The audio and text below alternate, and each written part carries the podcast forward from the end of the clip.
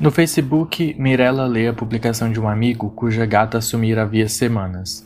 Anúncios com a descrição do animal: olhos azuis, pelo branco, tosado, mas com rabo peludo. Rondas pela vizinhança a pé de carro, idas a canis, promessas de recompensa e nada. Um dia, uma desconhecida telefonou. Havia lido o anúncio. Disse para que o dono da gata se posicionasse inteiro debaixo de uma mesa e gritasse com toda a força o nome da bichana ao mesmo tempo em que mentalizasse sua presença, e a gata apareceria. No post, o amigo dizia que, já não tendo nada a perder, resolveu experimentar aquela maluquice, e que, uns 40 minutos depois, a Elis voltou. Pedro não era um bicho, mas talvez adiantasse, pensando nos vizinhos, pensando que sua mesa era pequena e que ela não caberia inteira embaixo, pensando que afinal de contas não, não custava nada. Mirella se ajeita debaixo da cozinha, fecha os olhos puxa o ar e com toda a força grita.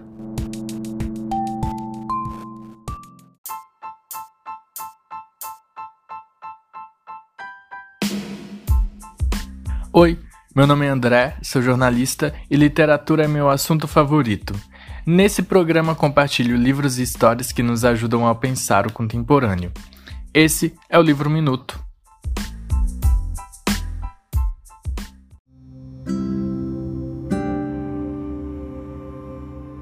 Uma mulher de 44 anos e sua filha de 9 anos de idade. Mirella sai com a criança em um braço e a sacola de compras no outro.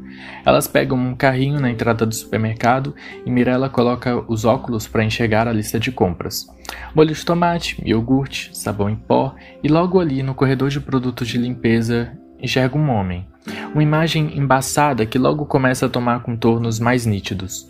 O corpo menos magro do que antigamente a cicatriz do lado esquerdo do rosto, acima da barba, o cabelo grisalho guardando só resquícios do louro que foi, rugas na testa, no canto dos olhos, marcas desconhecidas na pele. Ela também as adquiriu desde a última vez que se viram.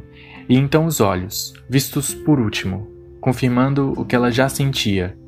Pedro, o homem que um dia amou e que não via há tanto tempo. Os dois trocam duas ou três frases como meros conhecidos e então aquele instante se tornará novamente silêncio.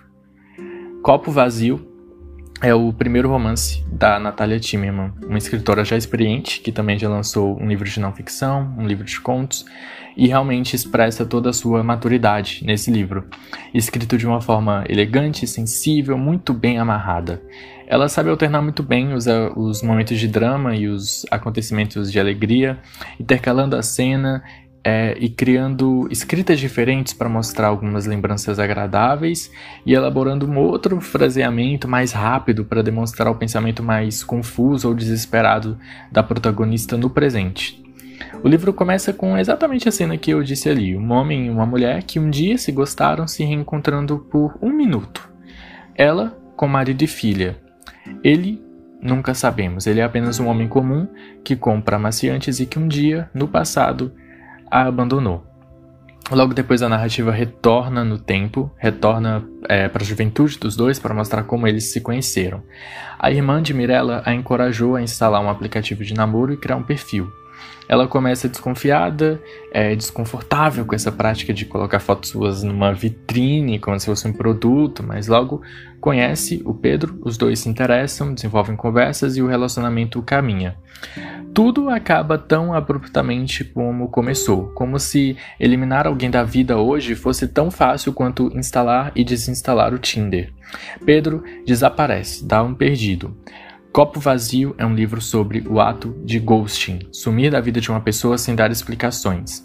O livro vai retratar muito bem essa ambiguidade presente na forma como dois estranhos puderam se conhecer, se relacionar, terem a comunicação possibilitada, mas também mostra como as redes sociais, o celular, o aplicativo colocam em cena e permitem outras formas de descaminhos, de desencontros também. No caso da Mirella, Três meses depois do primeiro encontro, Pedro para de responder suas mensagens, mesmo que visualizasse. Quando ela passa a cobrar explicações, ele a bloqueia em todas as redes sociais. A partir daí a gente começa a acompanhar toda a espiral em que a Mirella se insere, entre obsessões, lembranças, dúvidas, imaginações o, é, primeiro vem aquela sensação de mandar uma mensagem ser ignorada, visualizada e não respondida por três, quatro, cinco vezes. Ela vai começar a pensar que a culpa é sua, tenta imaginar alguma coisa que ela falou no último encontro, alguma súbita mudança que aconteceu nas últimas semanas que eles se viram, alguma palavra afiada. Ela tenta se valorizar, mas acaba entrando também em momentos de baixa autoestima e depois de desespero é, criar contas fake, adicionar pessoas da família, observar de longe, às vezes ter certeza do que aconteceu e às vezes ficar imaginando por onde ele andaria, já que nunca mais se esbarraram por São Paulo. É, o livro retrata muito bem essa questão do fim do relacionamento, mostrando como é difícil superar um rompimento abrupto com outra pessoa. Os momentos de só falar do cara com os amigos ou na terapia, as músicas que você ouve pra sofrer, é, pra lembrar de tudo, as broncas no trabalho porque tá distraída, os sonhos imaginando todos os planos que vocês fizeram mas não realizaram, os cheiros, os objetos, os lugares, tudo contaminado, a memória colando unidades distintas e tudo que ficou servindo de provas de que ele realmente existiu. E então o momento, né, de jogar tudo fora, ficar bêbado, experimentar coisas novas, conhecer outras pessoas. No fim, o copo vazio acaba sendo um grande chamado contra a romantização dos romances é, não, pera.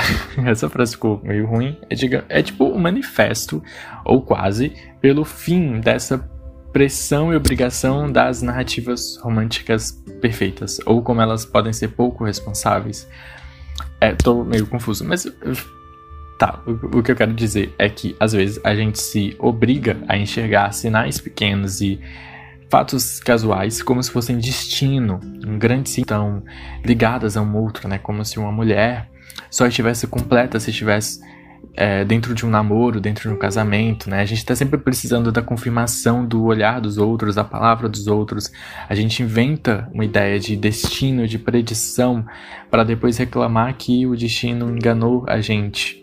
E quando essa confirmação de coisas que a gente já ouviu, já sabe, não vem, a gente sucumbe, doida, fica perdido, se sente mal por não estar tá comungando dessa grande experiência coletiva em torno do amor ou desse tipo de amor. É, o copo vazio vai na contramão disso. Ele cria, na verdade, uma grande homenagem aos nãos que possibilitaram transformações, mudanças, revisões, sementes. A verdade é que pessoas negam, desistem, pessoas erram, pessoas somem, desaparecem, reaparecem. Esse livro é uma jornada para entender isso. E por mais que seja cruel com Mirella, com todos aqueles que ficam, nem todos os rompimentos deixam explicações, mas todos deixam rastros, presentes, legados. O que Pedro deixou foi a certeza de que qualquer pessoa pode ir embora a qualquer momento.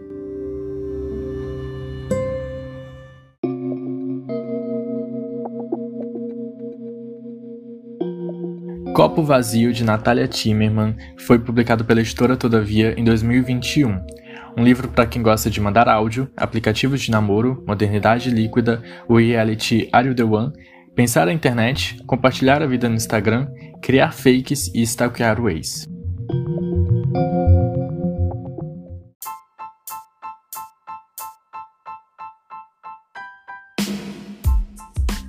Este episódio de Livro Minuto foi escrito, apresentado e editado por mim, André Aguiar. No site leituras.org e no Instagram, leiturasorg, você encontra mais resenhas e conteúdo sobre literatura, cultura e antropologia.